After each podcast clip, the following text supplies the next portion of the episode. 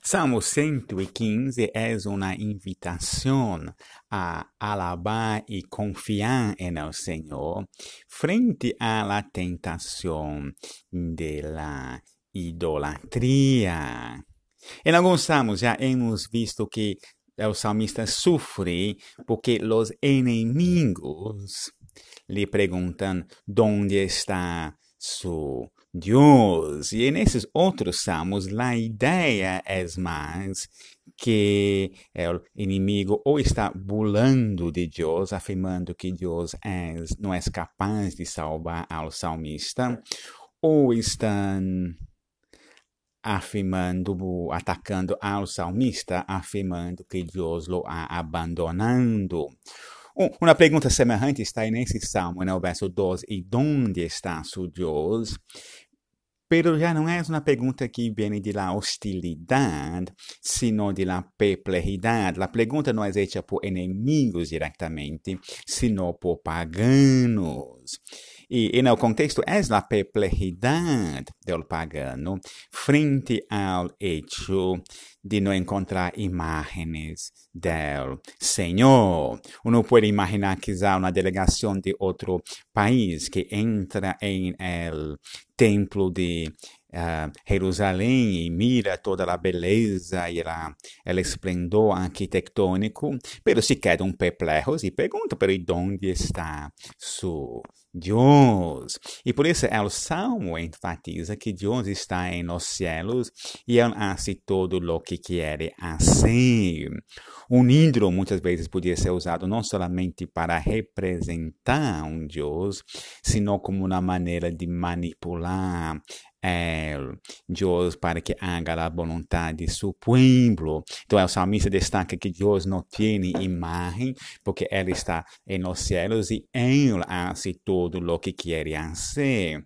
E aí, essa famosa denúncia dela, dela, um, idolatria, uma coisa semelhante também vemos em Isaías, sobre a futilidade e a inutilidade dos ídolos, porque são produto de la mano del homem. E tão vano como esses ídolos é a vanidade das pessoas que confiam em eles. Sin embargo, em el mundo antigo, não devemos desconsiderar a dificuldade ou minimizar a dificuldade para o israelita em adorar a um Deus sem imagem e que para muitos israelitas a adoração a deuses que tinham imagens como os deuses de outras nações era algo culturalmente mais cercano a eles e por isso em toda a história, especialmente pré-exílica, há essa grande um, tentação à idolatria. Por isso que o salmista um, realmente na segunda metade do Salmo, habla com seu próprio pueblo para que não correm atrás de los ídolos, pero adorem ao Senhor. E há essa repetição nos versos 9 ao 11, que é o Senhor que ajuda e protege a seu pueblo.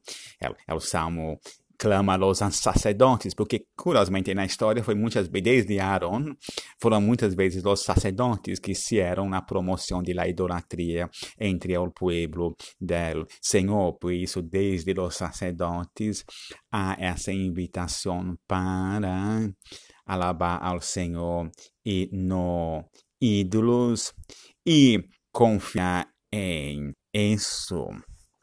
Nos versos 16 e 17 nos enfatizam a cosmovisão de la criação.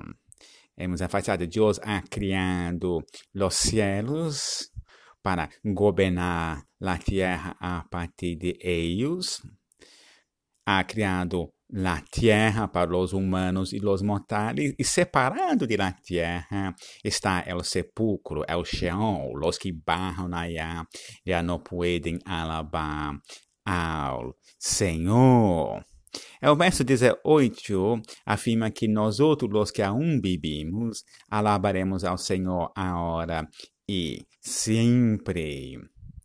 É provável que, em seu contexto original, esta experiência de uma, de uma alabança contínua ens por intermédio de seus descendentes. A alabança do salmista ao Senhor continuará eternamente por el, seus descendentes e o povo de Israel. Mas mais um desses versículos que apontam para uma realização mais completa e, e satisfatória em la ressurreição de los muertos.